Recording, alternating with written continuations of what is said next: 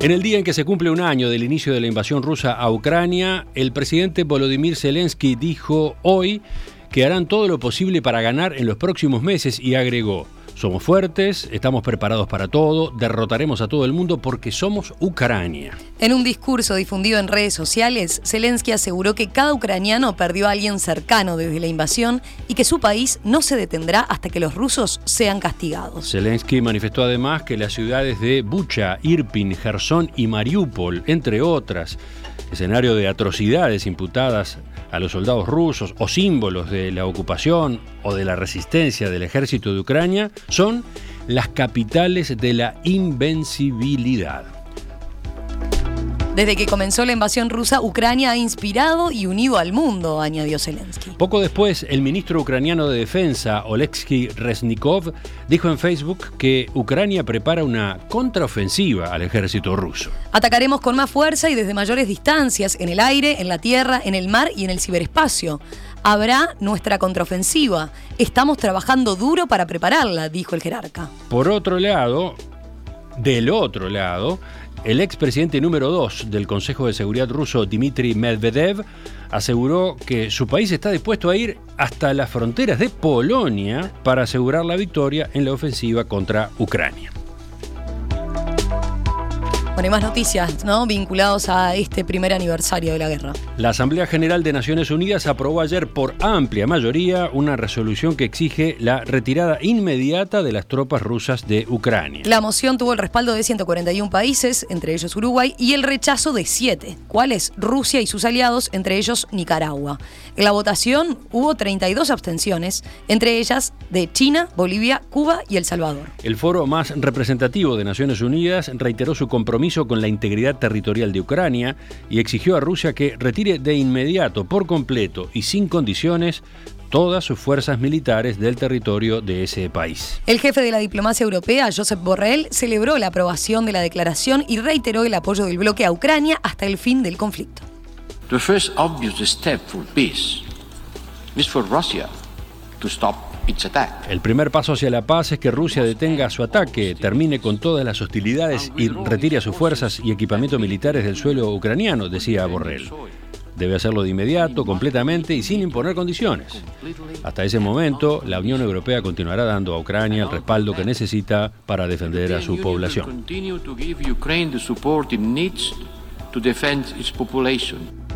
Por su parte, el canciller ucraniano Dimitro Kuleva destacó que el texto contó con los votos de países que son mucho más de lo que representa Occidente. Esta es la cuarta resolución votada por la Asamblea General desde el 24 de febrero del año pasado, cuando se concretó la invasión rusa a Ucrania. Todas contaron con una votación similar, con entre 140 y 143 respaldos. China urgió a Rusia y a Ucrania a reanudar las negociaciones de paz lo antes posible y advirtió que las armas nucleares no deben usarse en este conflicto. En un documento publicado a propósito del primer aniversario de la guerra, la Cancillería china consideró que todas las partes deben respaldar a Rusia y Ucrania para trabajar en la misma dirección y reanudar el diálogo directo lo más rápido posible para buscar una solución política del conflicto. Pekín también rechazó la utilización de armas nucleares en este conflicto días después de que el presidente ruso Vladimir Putin anunciara la suspensión de la participación de ese país en un tratado de desarme nuclear con Estados Unidos. Las armas nucleares no deben usarse y las guerras nucleares nunca deben lucharse. Hay que oponerse a la amenaza o el uso de armas nucleares, indica en el texto en el que también se llama a proteger a los civiles. Washington anunció que prepara nuevas sanciones considerables contra Rusia y otro paquete de ayuda militar para Ucrania por un valor de 2.000 millones de dólares. En tanto, los ministros de Finanzas del G7 discutieron nuevas sanciones y aumentaron su respaldo económico a Kiev hasta los 39.000 millones de dólares. En territorio de Ucrania está previsto que hoy se realicen ceremonias en varias ciudades simbólicas de los padecimientos de la guerra. Y fuera de allí, a ver, en París, en tanto, la Torre Eiffel se iluminará con los colores de la bandera ucraniana. En Londres se llevará a cabo un minuto de silencio. Y en Berlín, el jefe de gobierno alemán, Olaf Scholz, participará en una ceremonia junto al embajador ucraniano. Hay más noticias para este boletín. El embajador uruguayo ante Naciones Unidas, Carlos Amorín, ratificó ayer, al hablar en la Asamblea General de Naciones Unidas, la enérgica condena de Uruguay a lo que denominó la injustificada invasión rusa a Ucrania, que provocó un conflicto cuya persistencia, dijo, genera consecuencias altamente negativas para la región y la comunidad internacional. En su intervención, Amorín sostuvo que Uruguay sumaba su voz a la de numerosos países que han hecho un llamamiento para poner fin a las hostilidades y recordó que la acción rusa representa una clara violación de los principios de la Carta de Naciones Unidas que todos sus miembros no solo deben respetar, sino cumplir y hacer cumplir. El mensaje de Uruguay fue, se reconoce la soberanía integral de Ucrania dentro de sus fronteras internacionalmente admitidas, y la Federación Rusa debe cesar las operaciones militares y detener la agresión, retirando a la mayor brevedad sus fuerzas del territorio ucraniano. También el embajador exhortó a ambos países a volver a la mesa de negociaciones para resolver sus diferencias de forma pacífica. Nuestro país ratificó la condena y copatrocinó la declaración aprobada por la Asamblea General. 7 y 18 minutos. Nos vamos a los temas del panorama nacional. El viernes de la semana próxima, o sea, al día siguiente de su mensaje ante la Asamblea General, el presidente Luis Lacalle Pou reunirá a los integrantes de la coalición en la residencia oficial de la Avenida Suárez. En la ocasión se hará un balance de lo actuado en lo que va de esta administración y se marcarán las pautas de acción del gobierno en 2023. El encuentro, que se llevará a cabo a partir de las 10 de la mañana, fue confirmado al diario del País por fuentes del oficialismo. En la reunión también participará el equipo económico. Al respecto, la diaria apunta que allí se presentará un informe sobre la situación de la economía del país y se dará a conocer la forma en la que se instrumentarán los anuncios que la calle haga en el Parlamento, particularmente los que tengan que, eh, que ver con el tratamiento legislativo y sobre sobre todo con eh, el anuncio que se espera eh, y con expectativa respecto a la prometida rebaja en el IAS y en el IRPF. La última reunión entre la calle y dirigentes de la coalición multicolor había sido el 31 de octubre. Sí, recordemos que allí se había acordado unificar una estrategia de defensa para la reforma educativa. La fiscal Gabriela Fossati expresó su malestar con declaraciones públicas del fiscal general Juan Gómez referidas a su trabajo, negó haber recibido su apoyo total en la investigación del caso Astesiano y le pidió que no la exponga públicamente con apreciaciones que no corresponden. También aseguró que invitó a Gómez a estar presente en la pericia del celular del presidente de la calle Pou, pero él rechazó la propuesta. La molestia de Fossati fue expresada a través de una carta enviada a Gómez a la que accedió el diario El Observador. El fiscal de corte había dicho en Radio Carve que existe una regla no escrita respecto a mantenerlo informado en casos importantes, por lo que dio a entender que Fossati debió avisarle que llegaría a un acuerdo en el caso del ex custodio presidencial Alejandro Astesiano. ¿Qué dijo Fossati en esa carta? No estoy en conocimiento de ninguna regla no escrita que nos imponga a los fiscales la obligación de comunicar a la Fiscalía General de manera previa a la celebración de un proceso abreviado. Esto fue lo que manifestó. Fossati en su carta también responde a manifestaciones que Gómez realizó el lunes pasado acá, en una entrevista en perspectiva, donde señaló que la fiscal recibió un apoyo total de su parte. La, escasez de, recursos es un, tema eh, permanente en el, ya no digo no solo en la fiscalía, que es lo que me compete, pero en el sistema judicial y uno lucha para la obtención de, de mayores y mejores recursos. En el caso ah, concreto de, relacionado con la, investigación que realizaba la doctora Fossati, debo manifestar claramente que la Fiscalía General de la Nación puso a su disposición los escasos recursos que eh, dispone.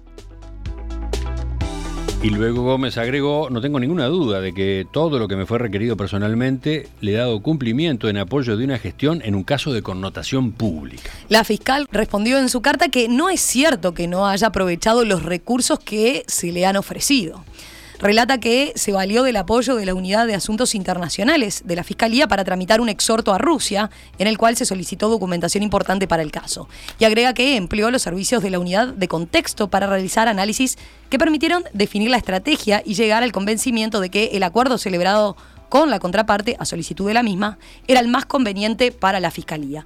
Pero claro, Fossati se detiene luego en apoyos que solicitó, dice, y no le fueron concedidos señala que eh, hace dos semanas concretamente le pidió a Gómez que designara a alguien que pudiera suplir a una fiscal adscripta de su equipo, que está de licencia médica y seguramente no se reintegrará hasta el mes de julio. Afirma que el fiscal de corte aún no respondió a ese pedido de ella.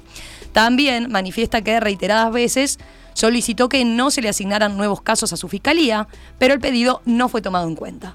Desde que se iniciaron estas investigaciones, afirma, se han asignado más de 150 investigaciones a nuestra bandeja. En otro orden, la fiscal Gabriela Fossati respondió a cuestionamientos del abogado Diego Camaño sobre la decisión de indagar a el defendido de este, Gustavo Leal. Y le dijo al doctor Camaño que la metodología de trabajo la define la fiscalía. El miércoles, al presentar un escrito ante la sede fiscal, recordemos que Camaño cuestionó el accionar de Fossati, preguntó por qué su cliente pasó a ser indagado y por qué la fiscal había pedido la intervención de la Dirección de Asuntos Internos de la Policía en torno a la reunión que Leal mantuvo con el padre de Alejandro Astesiano. En diálogo que el observador publica hoy, Fossati respondió, si estima pertinente plantear objeciones, debe transitar las vías formales legales. Los juicios mediáticos provocados a través de la convocatoria de los medios de comunicación a la puerta de la Fiscalía en momentos en que se presenta un escrito no están regulados en el Código del Proceso Penal, dice la doctora Fossati.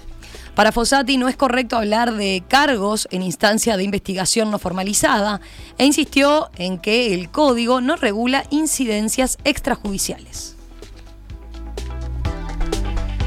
El Partido Socialista pidió que Gustavo Leal deje de participar en representación del Frente Amplio en la comisión multipartidaria que, convocada por el Ministerio del Interior, procura llegar a acuerdos en materia de seguridad pública. Leal estuvo en la mesa política nacional del Frente Amplio este miércoles y explicó los pormenores de su encuentro con el padre de Alejandro Astesiano en la barra del Chuy. Según Montevideo Portal, los socialistas entendieron inconveniente que Leal siga representando al Frente Amplio en ámbitos multipartidarios, pero además plantearon que el sociólogo deje de participar en los encuentros El Frente Te Escucha que se desarrollan en el interior del país. Sectores como Asamblea Uruguay, Fuerza Renovadora y el Partido por la Victoria del Pueblo también marcaron distancia con Leal luego de la reunión. De todas formas, se señala en esta crónica de Montevideo Portal, en el Frente Amplio se asume que Leal cuenta con el respaldo del presidente Fernando Pereira, que llamó a esperar la resolución judicial sobre el caso, eh, convencido de que el sociólogo no cometió ningún delito. La Comisión de Ética del Partido Colorado elevó ayer al Comité Ejecutivo Nacional un informe en el que recomienda apercibir al ex ministro de Ambiente Adrián Peña por haber mentido a propósito de su título universitario. El informe al que accedió el diario El País llega luego de que el involucrado presentara sus descargos ante la comisión, en donde reconoce su error, aunque señala que solo afectó su reputación personal. También señala que nunca utilizó su supuesto título en provecho propio ni tampoco actuó sin serlo como licenciado en dirección de empresas en el ámbito privado. Peña afirma que su pretendida condición de licenciado no tuvo nada que ver en su designación como ministro y menos para ser electo senador. También presentó una circular del Ministerio de Ambiente en la que el 5 de septiembre del año pasado se comunicaba a todas las divisiones internas que en caso de realizar algún tipo de documento no se lo mencionara como licenciado. El apercibimiento, esto que resolvió eh, la, Comisión de Ética, o que elevó, mejor dicho, y sugirió la Comisión de Ética del Partido Colorado, es la más leve de las sanciones que parece, aparecen en la escala que tiene la Comisión de Ética de los Colorados.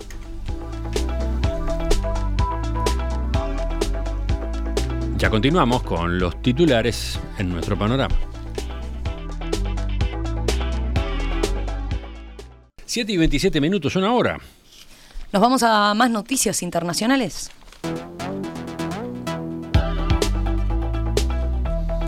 En Estados Unidos, el gobierno ordenó a la compañía ferroviaria Norfolk Southern que cubra el costo total de la limpieza de la contaminación provocada por el descarrilamiento de un tren que transportaba productos tóxicos. El accidente, ocurrido hace tres semanas, provocó un enorme incendio y la liberación de gases tóxicos, incluido cloruro de vinilo, un producto cancerígeno y muy inflamable usado en la fabricación del plástico. Varios miles de residentes fueron evacuados cuando las autoridades evaluaron el peligro. La Agencia de Protección Ambiental de Estados Unidos anunció en un comunicado que le solicitó a la empresa identificar y limpiar los suelos y recursos hídricos contaminados y reembolsar los costos en los que incurran las autoridades para brindar una tranquilidad adicional a la población afectada. Y luego advirtió, si la compañía ferroviaria no lleva a cabo las acciones ordenadas, la agencia intervendrá de inmediato, realizará el trabajo necesario y luego buscará obligar a la compañía, a Norfolk Southern, a pagar el triple del costo.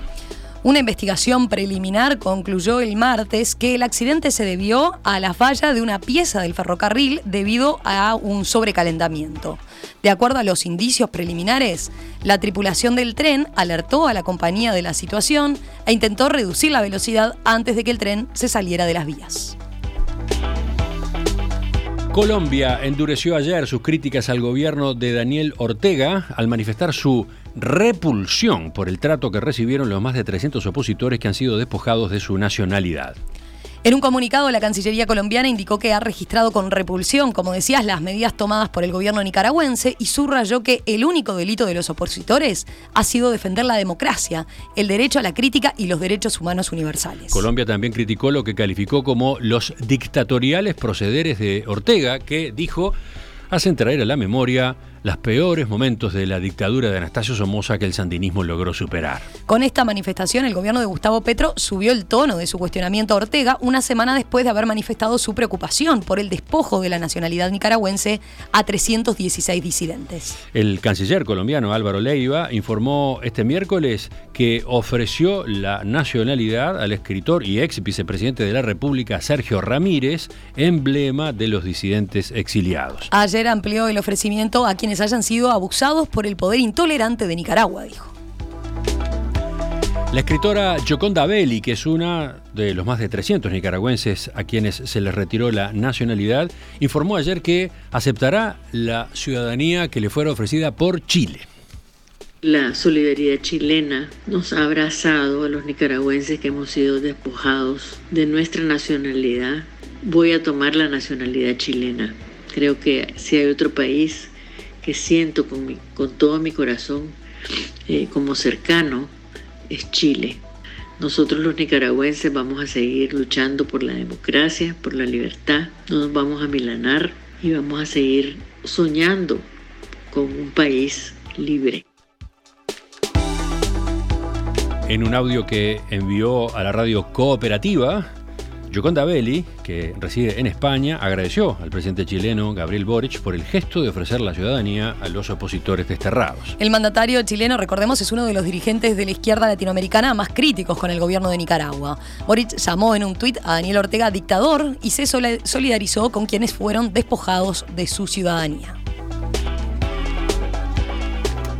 Ya continuamos. 7 y 32 minutos. Volvemos al panorama nacional con más noticias.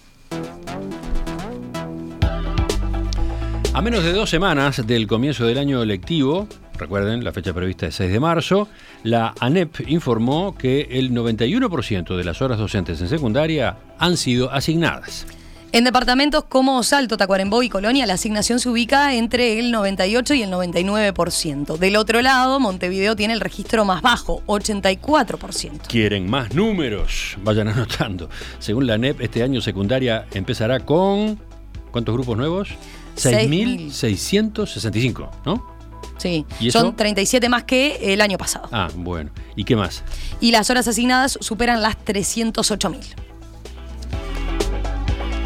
7 y 33. Vamos con noticias de economía y empresas. El PIT-CNT cuestionó el informe sobre la recuperación del salario real en el sector privado que esta semana publicó el Ministerio de Trabajo y Seguridad Social. Recordemos, allí se señalaba que el 40% de los trabajadores aumentaron su salario real al comparar enero de 2023 con julio de 2020, lo que implica a unas 351.000 personas. Bruno Giometti, economista del Instituto Cuesta Duarte de la Central Sindical, criticó la comparación temporal que estableció el Ministerio para dar esas cifras. Respecto a los, este, a los resultados que allí se mencionan en ese comunicado de prensa, lo que vemos es que se compara enero de 2023, el nivel de salario real en enero de 2023 en los distintos sectores de actividad del sector privado, con julio de 2020. Ahí el problema que vemos, y efectivamente esa fue la comparación que se, que se hizo para construir los resultados, es que se está comparando dos meses distintos, lo cual este, puede generar algún sesgo en los resultados. Cuando uno compara enero de un año, debería hacerlo respecto de enero del año anterior o de un año previo este, a ese, como el caso de 2020, pero no meses distintos, ¿sí? porque eso puede generar una diferencia este, en cuanto a que enero es un mes donde se perciben ajustes salariales, ¿sí? eso hace aumentar el salario en ese momento, Para el economista son solo cinco o seis mesas del Consejo de Salarios que tuvieron un crecimiento real de un total de 200. Y ante este cuestionamiento, ¿qué dice el Ministerio? Bueno, el ministro de Trabajo, Pablo Mieres, ratificó el informe de la Unidad de Estadísticas del Ministerio y dijo que se comparó enero de 2023 con julio de 2020 porque en ese mes de ese año comenzó la negociación salarial con los efectos de la pandemia de COVID-19. El gobierno prevé que la caja bancaria agotará sus reservas entre octubre y noviembre de este año y, al igual que en el caso de la caja de profesionales, plantea elaborar un anteproyecto de salvataje que se ha votado luego del proyecto de reforma del sistema previsional. Según consigna la diaria, el directorio de la institución comparte la gravedad de la situación, pero las alternativas que se mencionan van, claro, por diferentes carriles. La semana pasada se acordó crear una comisión con representantes del Ministerio de Trabajo y Seguridad Social, el Ministerio de Economía y Finanzas y la Oficina de Planeamiento y Presupuesto, por el lado del gobierno, y representantes de activos pasivos y la Asociación de Bancos Privados por el sector bancario. ¿A efectos de qué? Bueno, a efectos de trabajar de urgencia en un anteproyecto de salvataje. Eso fue lo que informó el titular de la cartera, Pablo Mier. El jerarca lamentó haber encontrado esta situación, más allá de que señaló que obviamente a ese punto no se llega de un día para el otro y debió ser detectado, dijo, en el gobierno anterior. La situación patrimonial de la caja bancaria no se desfinancia de golpe, pero bueno, ahora hay que mirar para adelante y meterle el pecho a las balas, señaló. 7 y 36 minutos. Cerramos con otras noticias. La justicia imputó ayer a un adolescente de 17 años y a un joven de 21 por el asesinato de una mujer que vivía en la calle en el barrio Flor de Maroñas. Los dos habían quedado registrados por las cámaras de seguridad Ahí se veía cuando le disparaban a la mujer el pasado lunes. Horas antes había sido herido de gravedad la pareja de la víctima en un hecho que todavía está sin resolver. La policía sospecha que el móvil de ambos episodios está relacionado con una deuda de drogas, ya que los imputados aparecen vinculados con una banda criminal que opera en la zona de Villa Española.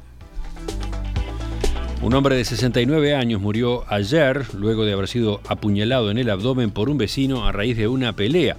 El hecho sucedió en el barrio Plácido de Yauri, en Montevideo. El crimen derivó de una discusión que el homicida tuvo con la víctima y con otro hombre que resultó herido de gravedad y que vivía frente a su vivienda. Las víctimas no quisieron efectuar la denuncia ni aportar datos. El asesino confesó el crimen a la policía y dijo que los apuñaló porque los escuchó hablar de su esposa y de su hijo. 7 y 39 son ahora. Seguimos con la información. Vamos por el lado de cotizaciones. Vamos por mercados de cambios. Sí, les cuento. Les cuento que en nuestro país el dólar bajó de nuevo, bajó por segunda jornada consecutiva. ¿Cuánto descendió ayer? 0,81%. El interbancario fondo se operó en promedio a 38 pesos con 553. Con este número, en lo que va de este 2023, lleva una baja acumulada de 3,79% ya. Y si miramos con un poquito más de perspectiva, ¿qué ha pasado con el dólar en los últimos 12 meses? Lleva una baja de 8,79%. En pizarra del Banco República, el billete verde cerró ayer a 37 pesos con 45 para la compra y 39 pesos con 85 para la venta. En los países de la región empezamos mirando a Brasil. Ahí la divisa estadounidense subió ayer, cerró en 5 reales con 133. Y en Argentina, en Argentina el billete verde también subió, se situó en 195 pesos con 31. El paralelo o blue siguió esa tendencia y cotizó en el entorno de los 379 pesos.